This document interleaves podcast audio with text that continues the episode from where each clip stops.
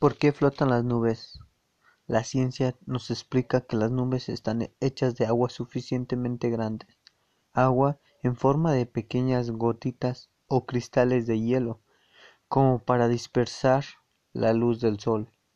Esa luz dispersada, la que al llegar a nuestros ojos nos permite verlas como masas flotantes de aspecto algodonoso.